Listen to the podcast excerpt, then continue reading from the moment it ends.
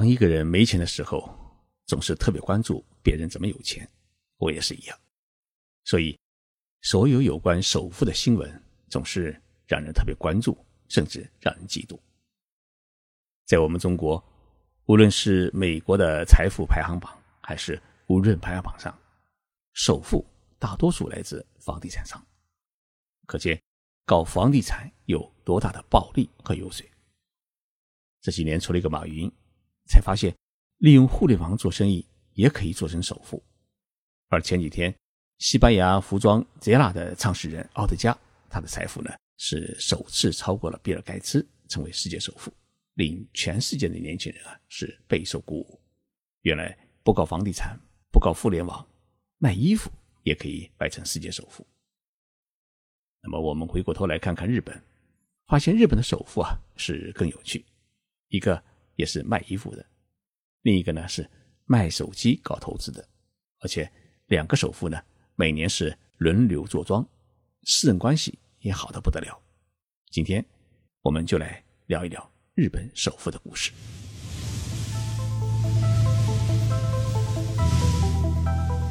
任你波涛汹涌，我自静静到来。静说日本，冷静才能说出真相。我是徐宁波，在东京给各位讲述日本故事。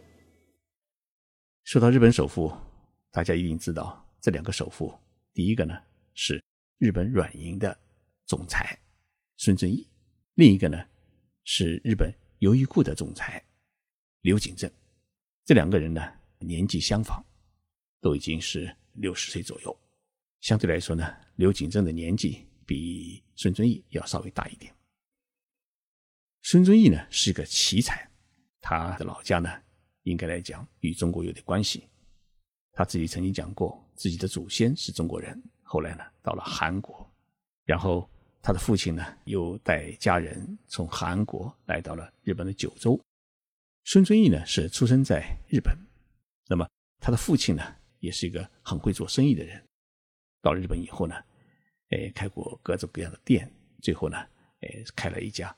赌博公司，也就是老虎机公司，哎，赚了不少钱。孙正义的父亲啊，曾经给他儿子说过这么一句话，他说：“你应该走出日本，到世界去看看。”所以在高中时候啊，孙正义就想着去美国留学。你想想，当时美国对日本来讲是一个特别的神往，因为美国的一切都比日本来的先进。那是在六十年代的时候，所以孙正义呢，他一心想去美国留学，但是呢，他不知道到美国以后学什么好。这时候，他看到了日本麦当劳公司的老板藤田田写的一本书，叫《犹太人的经商法》。他看了这本书以后啊，特别的感动，于是他一定要见见这个藤田田老先生。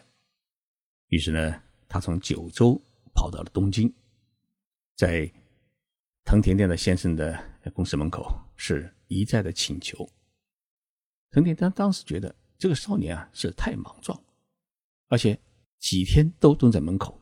后来他想想，也许这个少年是很真诚的，于是见了他。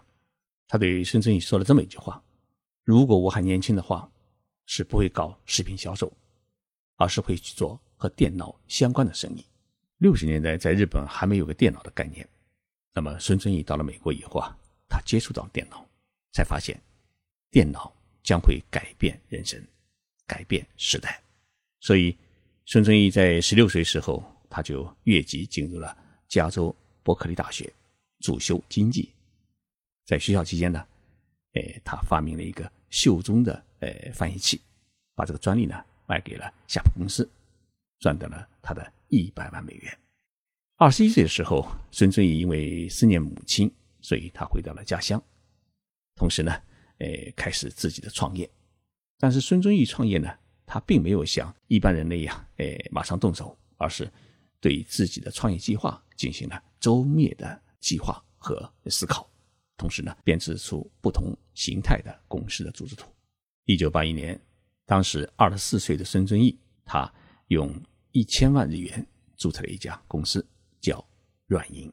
公司成立那天，孙正义呢是很雄心勃勃的，诶，踩在一个苹果箱子上面，向仅有的两名雇员发表了演讲。他说啊，我们五年之内销售规模一定要达到一百亿日元，十年呢要达到五百亿日元，若干年以后要让公司呢成为几万亿日元的公司，几万人规模的公司。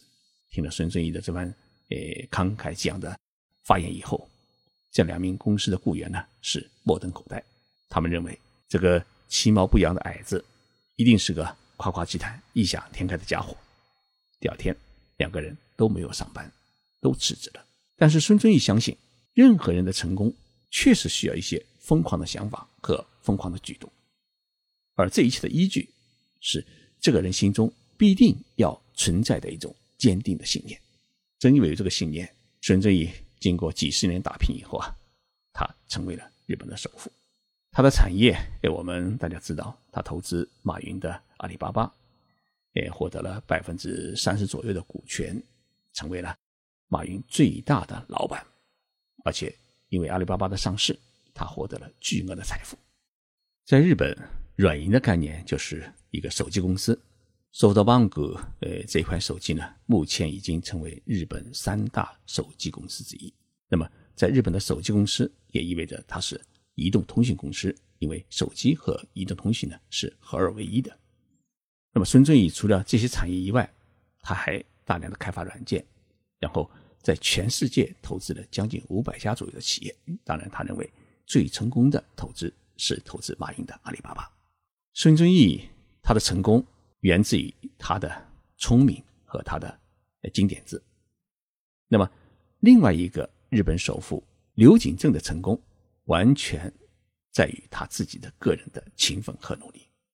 大家在中国，呃，可能会去呃一家服装店，叫呃优衣库。优衣库呢，就是刘景正先生创办的。刘景正先生他毕业于早稻田大学，不过在他读书的时候啊，日本各地刚好发生。反日美安保的运动，所有同学都去参加了反安保的游行，甚至一种武斗。但是呢，刘景正却在学校的边上一家麻将店里面每天练习打麻将。大学毕业以后啊，他去了一家诶超市公司，短暂的工作了几个月，觉得自己不行，于是回到了自己的老家山口县的余部市。余部市啊，是一个只有四万人的一个小城市。按照我们中国概念呢，就是一个乡镇。他的爸爸呢，在街头开了一家，呃，专门卖西装的一个洋服店，规模呢很小，也就是雇佣了两三个员工。刘景正回到老家以后啊，呃，他继承了他父亲的这个家业。但是呢，当时日本社会呢，刚刚开始走上一个高速发展的时期。他去美国考察，发现。美国人有一种特别的服装，也就是说，在礼拜六、礼拜天休息的时候啊，他们会穿上一种很宽松的服装，既然不是西装，也不是一个工作服，而是叫一种休闲服的服装。他马上能感觉到，日本在经济高速发展之后，人有了一些自己的空余的时间以后，他一定会去旅游，一定会去街上散步。一定会去做自己各种各样的运动，于是一定会出现一个休闲的时间和一个休闲的一个经济。于是有军人就把自己的服装店改成了专门销售休闲服的公司，并创建了一个品牌叫优衣库。经过这么多年的发展以后啊，优衣库已经从一家小小的街头服装店，成为世界第二大的休闲服的销售公司。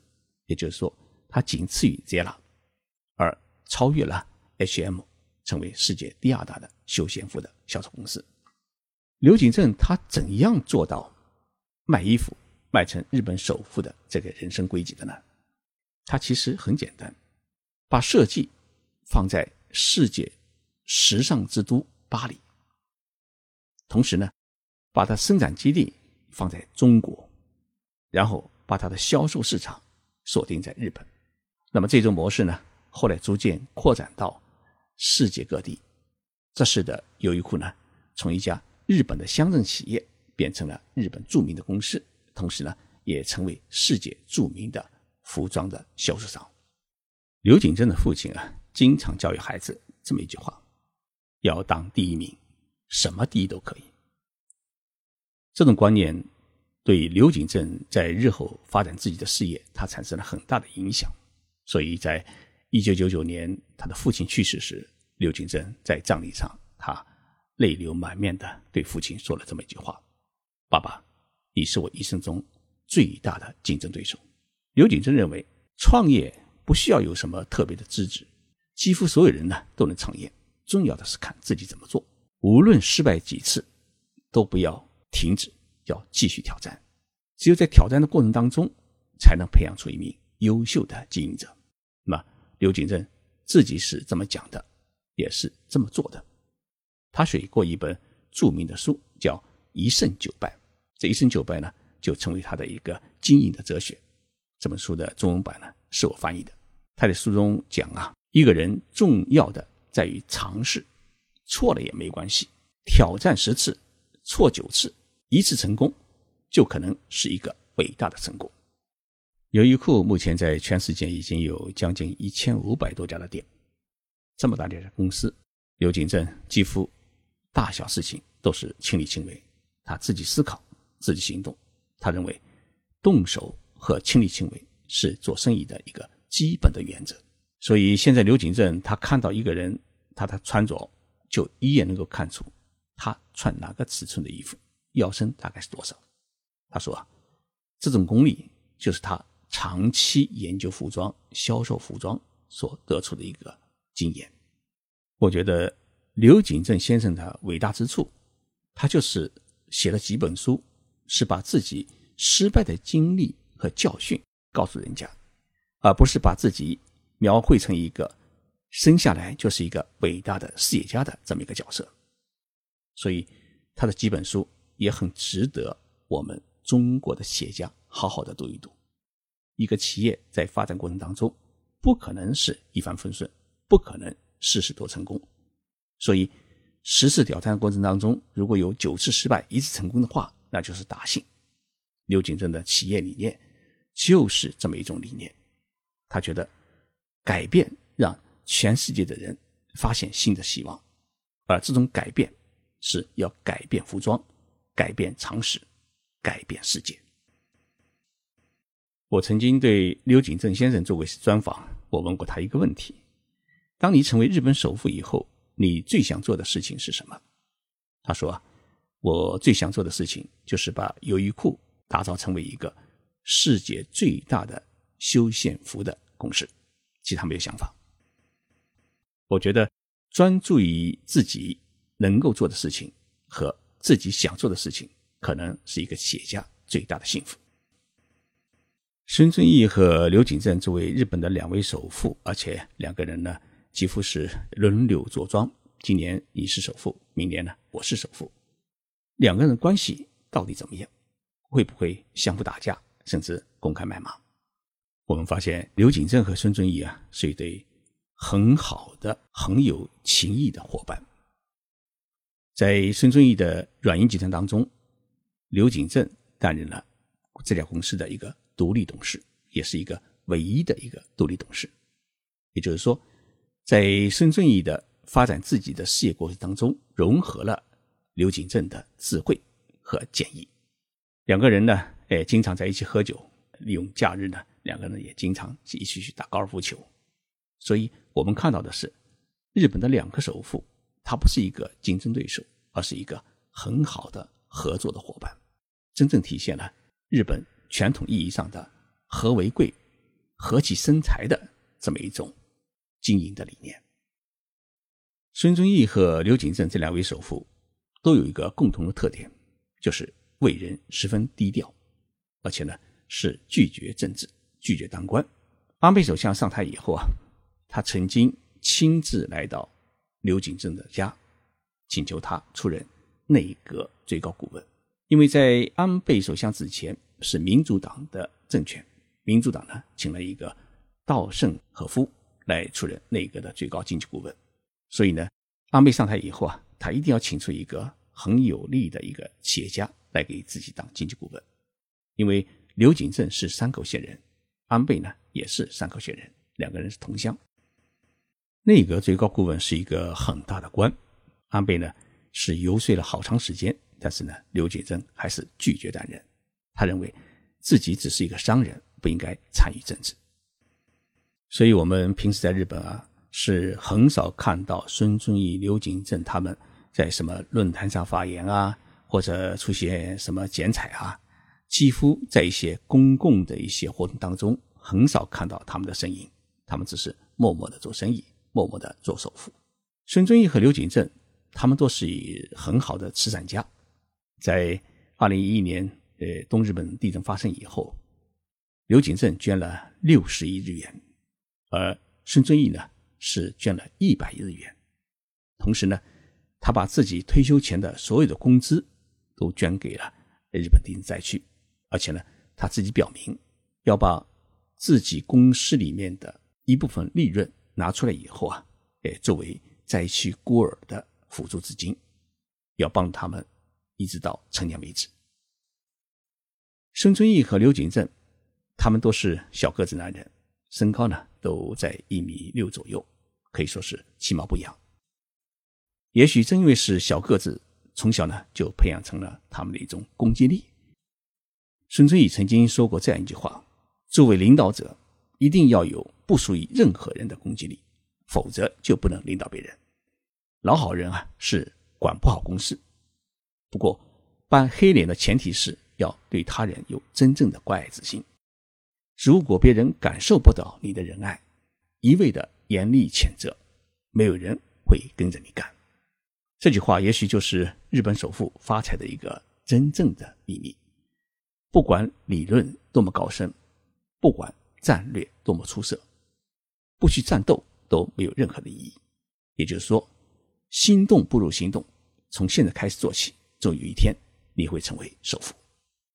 各位听众朋友，当你们有一天成为首富时啊，一定要想起现在今天的这一档励志的节目。我是徐景波，谢谢大家的收听。要记住，心动不如行动，要把梦想变成现实，必须从现在开始战斗。